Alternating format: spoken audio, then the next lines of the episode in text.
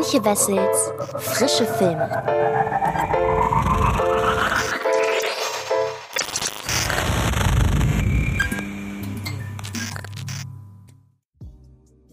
Liebe Freds und herzlich willkommen zu einer neuen Folge des Frische Filme Podcasts. Und wir haben diese Woche etwas Besonderes, beziehungsweise einen besonderen Fall, denn diese Woche startet außer Last Night in Soho nichts von Relevanz. Es gibt zwar einen deutschen Release, aber der wurde im Vorfeld nicht nur der Presse mal wieder nicht gezeigt, sondern ich habe mich auch entschlossen, da nicht weiter darüber zu sprechen, aus bestimmten Gründen, die Leute hinter der Kamera betreffen. Deshalb habe ich mir überlegt, am 18. November, das ist die nächste Woche, da gibt es so viele Starts, die interessant und die spannend sind. Unter anderem Ghostbusters Legacy, Adams Family 2, Ein Junge namens Weihnacht, Mein Sohn und First Cow. Und ähm, da sich das Ganze ja nicht in einem Podcast unterbringen lässt, dachte ich doch, hey, nutze ich doch den 18. November und seine wirklich herausragende Filmdichte, um mich einfach in den nächsten Ausgaben, also heute und die nächste, einfach mit dem Film vom 18. November zu befassen. Last Night in Soho habe ich gerade schon angesprochen. Äh, der Film wird sehr, sehr ausführlich von mir in einer frische Filme-Review auf YouTube besprochen. Deshalb wundert euch nicht, wenn ihr da jetzt nicht von mir hört, denn eine halbe Stunde oder sogar noch länger habe ich über Edgar Wrights neuen Film gesprochen, weil er es meiner Ansicht nach absolut verdient hat. Deshalb, wenn euch Last Night in Soho interessiert, dann verweise ich euch an dieser Stelle liebend gerne auf die Review bei Fred Carpet auf dem YouTube-Kanal. Und in diesem Podcast möchte ich mich einmal meinen Sohn widmen. Das ist ein neuer deutscher Film, von dem ich sehr, sehr begeistert bin, in dem Anke Engelke die Hauptrolle spielt. Und ich möchte aber beginnen mit First Cow. Und First Cow habe ich schon mal in einem weiteren Video erwähnt. Ich habe ja vor kurzem auf Fred Carpet zwei Videos zu jeweils zehn Regisseurinnen vorgestellt, beziehungsweise ich glaube, es waren insgesamt sogar 21, einmal elf und einmal zehn, die man kennen sollte, die eher nicht so bekannt sind bisher. Und da war eben auch Kelly Reichardt dabei, die Regisseurin von First Cow. Und ich habe den Film damals kurz vor dem Video gesehen und der hat mich halt irgendwie auf die Idee gebracht, dieses Video zu veröffentlichen. Aber ich möchte natürlich auch nochmal ausführlich über First Cow reden. Wie gesagt, er erscheint am 18. November. Also geht's erstmal mit First Cow los und danach geht es um meinen Sohn. Und ich ich wünsche euch wie immer ganz viel Spaß dabei.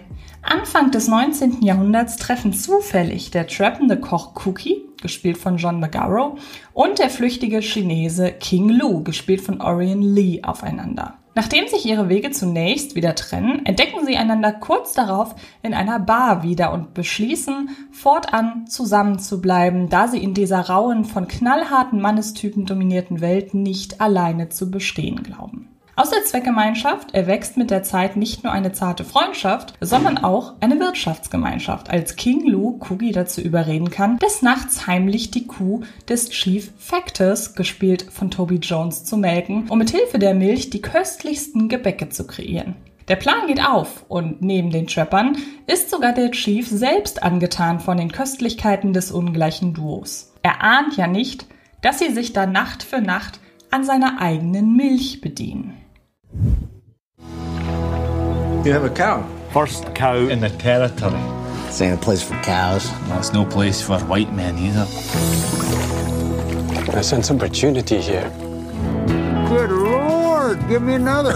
I'll give you six ingots for that last one. I taste London in this cake. We have to take what we can when the taking is good. Seems dangerous. So is anything worth doing? Zu Beginn von First Cow muss man sich erst einmal kurz sortieren. Zwar kündigt die Handlung an, dass die Geschichte im frühen 19. Jahrhundert, genauer im Jahre 1820 spielt, doch ansetzen tut sie in der Gegenwart, als eine junge, durch den Wald wandernde Frau bei einem Spaziergang die Überreste zweier menschlicher Skelette entdeckt. Enden tut der Film derweil mit der Einstellung, dass sich die beiden Protagonisten Cookie und King Lu in exakt dieser Position zu Waldboden legen, in der später ihre Knochen gefunden werden. Damit ist der Handlungsbogen geschlossen. Keine Sorge, das Wissen darum, wie First Cow ausgeht, ist an dieser Stelle nicht als Spoiler zu verstehen, denn Kelly Reichardts neuem Film, der bereits 2019 fertiggestellt wurde und jetzt auch Corona-bedingt mit reichlich Verspätung doch noch in die deutschen Kinos kommt, ist der Weg das Ziel. Und eben dieses fühlt sich in seinen zwei Slow-Pace-Stunden an, wie eine inhaltliche, noch deutlich reduziertere und nicht zuletzt wesentlich weniger archaische Version von Alejandro Inarritus Oscar-prämiertem Survival-Meisterwerk The Revenant. Auch First Cow ist in erster Linie die antiklimatisch dargebotene Momentaufnahme eines vor rauer Naturkulisse stattfindenden Trapper-Lebens. Nur, dass sich die beiden stark und zurückgenommen von John McGarrow und Orion Lee verkörperten Hauptfiguren eben nicht vorwiegend auf eine körperliche Weise durch den Film schlagen müssen, sondern ihre Interaktion mit sich und der Umwelt wesentlich sensiblerer Natur ist. Apropos Natur, auch hier bleibt sich Riker treu. Nach Night Moves ist auch diesmal das Thema Verantwortung des Menschen gegenüber der Natur ein zentraler Handlungspunkt eines ihrer Filme. Im Laufe der zwei Stunden, die Reichardt gewohnt zurückhaltend inszeniert, ganz so, als würde sie jedem und jeder vor der Leinwand die Gelegenheit geben wollen, ausführlich in der von ihr hier dargebotenen Welt zu schwelgen, stellt sich trotz des arg reduzierten Plots nie ein Gefühl der Trägheit ein. Stattdessen wirkt ihre Arbeit in ihrer Lethargie regelrecht genügsam und stellt sich damit in den Dienst der hier porträtierten Zeit. Wenn sie ihren Plot schließlich auch noch mit kapitalismuskritischen Ansätzen anreichert, erhält First Cow sogar noch einen überraschend aktuellen Bezug und das Thema von der toxischen Maskulinität ist ja schließlich auch eines der Gegenwart. A royal cow. And yet she barely produces a thing.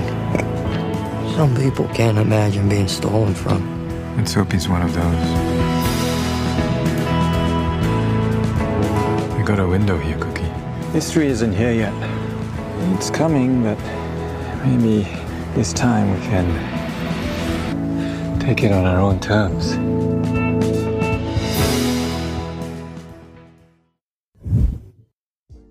Ihr könnt First Cow ab dem 18.11. wie gesagt in den deutschen Kinos sehen und ich sage euch an dieser Stelle, nehmt ein wenig Sitzfleisch mit, nehmt in Kauf, dass ihr sehr lange auf sehr wenig warten müsst, wenn man ehrlich ist. Aber ich sag euch ganz klar, ich wünsche euch viel Spaß, denn ich glaube, der Film, der bereits 2018 erschienen ist und seit 2018 auch schon von Festival zu Festival äh, tingelt, ist es definitiv wert, weil man derartige Filme nur sehr selten in deutschen Kinos sieht. Und ja, aus diesem Grund habt viel Spaß mit First Cow. Aber vielleicht ja noch mehr mit Mein Sohn, dem Regiedebüt von Lena Stahl. Und dieser Film, der hat mich damals eiskalt erwischt, auch tatsächlich zu dem Zeitpunkt, als ich gerade so ein bisschen das Interesse am Kino verloren hatte. Und dann kam dieser Film um die Ecke, der inhaltlich eigentlich komplett fern von meiner Welt und meiner Lebensrealität ist.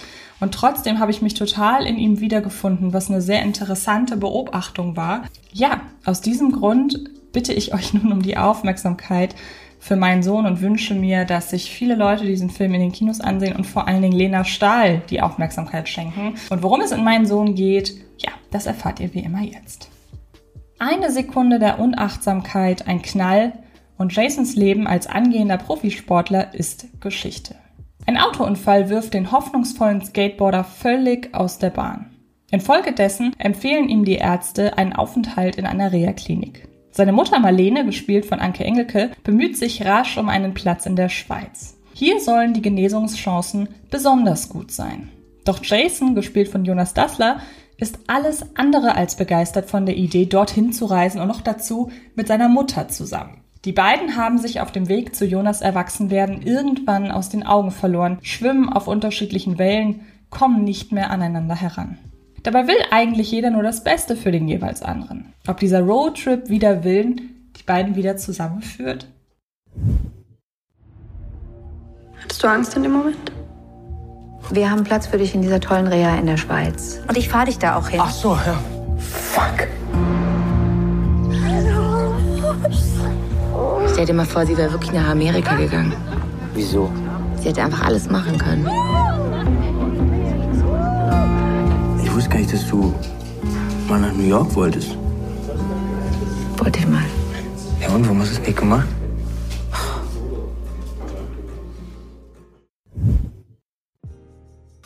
Diese Inhaltsangabe spiegelt eins zu eins den Film wider. Die Erwartungen, die das Publikum dadurch an den Film stellen dürfte, kann dieser Plot trotzdem nicht erfüllen. Und das meine ich in diesem Fall ausschließlich positiv, denn mein Sohn, das Langfilmdebüt von Regisseurin und Autorin Lena Stahl, ist keiner dieser Filme über zwei grundverschiedene, sich nicht mehr verstehende Parteien, die im Zuge eines Schicksalsschlages wieder zusammenwachsen, weil es ihnen schlicht nicht möglich ist, einander aus dem Weg zu gehen, bla bla bla. Wie es während eines Roadtrips also in der Regel üblich ist.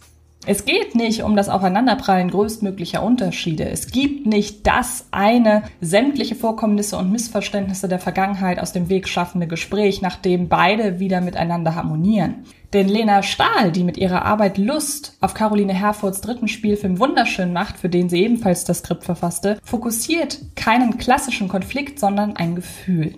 Nämlich das, in seinem eigenen Leben verloren, neben sich zu stehen und dabei zuzusehen, wie man eigentlich alles richtig macht und trotzdem scheitert.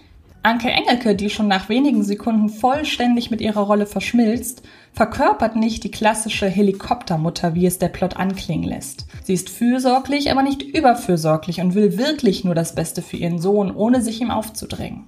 Dass ihr 20-jähriger Sohn Jason sie dennoch als eine solche wahrnimmt, liegt in seinem rebellischen Charakter verborgen. In seinem Drang, es sich jeden Tag selbst zu beweisen und dafür jedwedes Gefühl für Risiken auszuschalten.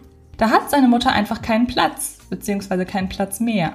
Damit stößt er seine um engen Kontakt bemühte Mutter zwar vor den Kopf, ein Fehlverhalten lässt sich ihm dadurch aber kaum anlasten, genauso wenig wie Marlene ihres. Und so begehen weder Mutter noch Sohn klassische Kommunikationsfehler. Sie befinden sich zum Zeitpunkt des Films einfach nur auf unterschiedlichen Wellenlängen.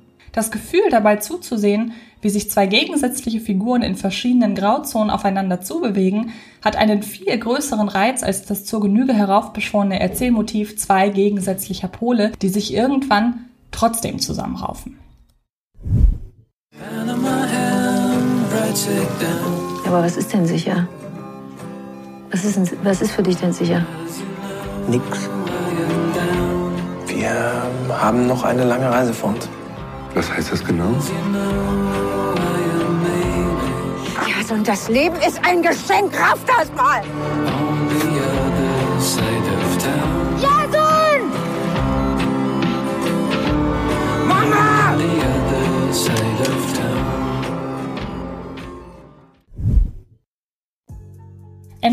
Wenig ist mein Sohn eine Tragikomödie. Vincent will mehr, Gott, du kannst ein Arsch sein, etc. würden hier unter anderer Regie und Autorinnenhand vermutlich grüßen, sondern ein klassisches Drama, das von Selbstfindung erzählt. Beide Hauptfiguren ermöglicht die Reise in die Schweiz die Rückbesinnung auf sich selbst. Erst dann können sie sich auch wieder gegenseitig aufeinander einlassen. Da kommt einem automatisch der Ratgebertipp, erst wenn du dich selbst liebst, können dich auch andere lieben in den Sinn. Doch in dem Moment, als Marlene und Jason endlich anfangen, in dieselbe Richtung zu blicken, ist mein Sohn auch schon vorbei. Ohne die große Aussprache, ohne wahlweise dramatische oder amüsante Roadmovie-Stationen, die die beiden zusammenschweißen. Trotzdem fühlt man das Happy End, denn was Mutter und Sohn hier über sich lernen, lernen sie auch für den jeweils anderen. Dass all das so hervorragend funktioniert und meinen Sohn zu einem der besten deutschen Filme des Jahres macht, liegt auch an den beeindruckend authentischen Dialogen. Hier dürfen die Schauspielerinnen und Schauspieler abkürzen, Silben verschlucken, einander unterbrechen und in unterschiedlichen Lautstärken durcheinander reden. Da merkt man plötzlich, wie statisch viele Dialoge in hiesigen Kinogefilden nach wie vor sind. Ihr merkt, ich bin absolut begeistert von meinem Sohn und lege ihn euch wärmstens ans Herz. Erwartet nur bitte nichts Falsches. Der Trailer ist da tatsächlich relativ deutlich und auch relativ ja, fair mit den Erwartungen. Und äh, ich wünsche euch wirklich ganz viel Spaß und drücke meinen Sohn wirklich die Daumen, dass sich da ein paar Leute ins Kino verirren. Damit bin ich durch für diese Woche beziehungsweise für einen Teil der Startwoche vom 18. November. Wie gesagt, in der nächsten Ausgabe geht es dann um Ghostbusters Legacy und wahlweise über Adams Family 2 oder ein Junge namens Weihnacht. Ich äh, bin da noch unschlüssig, tendiere aber in Richtung ein Junge namens Weihnacht. So, dann würde ich sagen, wenn euch gefällt, was wir hier machen, dann wisst ihr Bescheid. Abonnieren, Schreibt uns jederzeit, wann auch immer ihr irgendwelche Anregungen habt. Ihr könnt mich erreichen über die sozialen Netzwerke Twitter und Instagram bevorzugt unter Antje Wessels. Und dann würde ich sagen, sehen oder hören wir uns in den nächsten Tagen garantiert irgendwo im Internet. Macht es gut und bis bald. Das war Antje Wessels Frische Filme. Ein Podcast von Fred Carpet.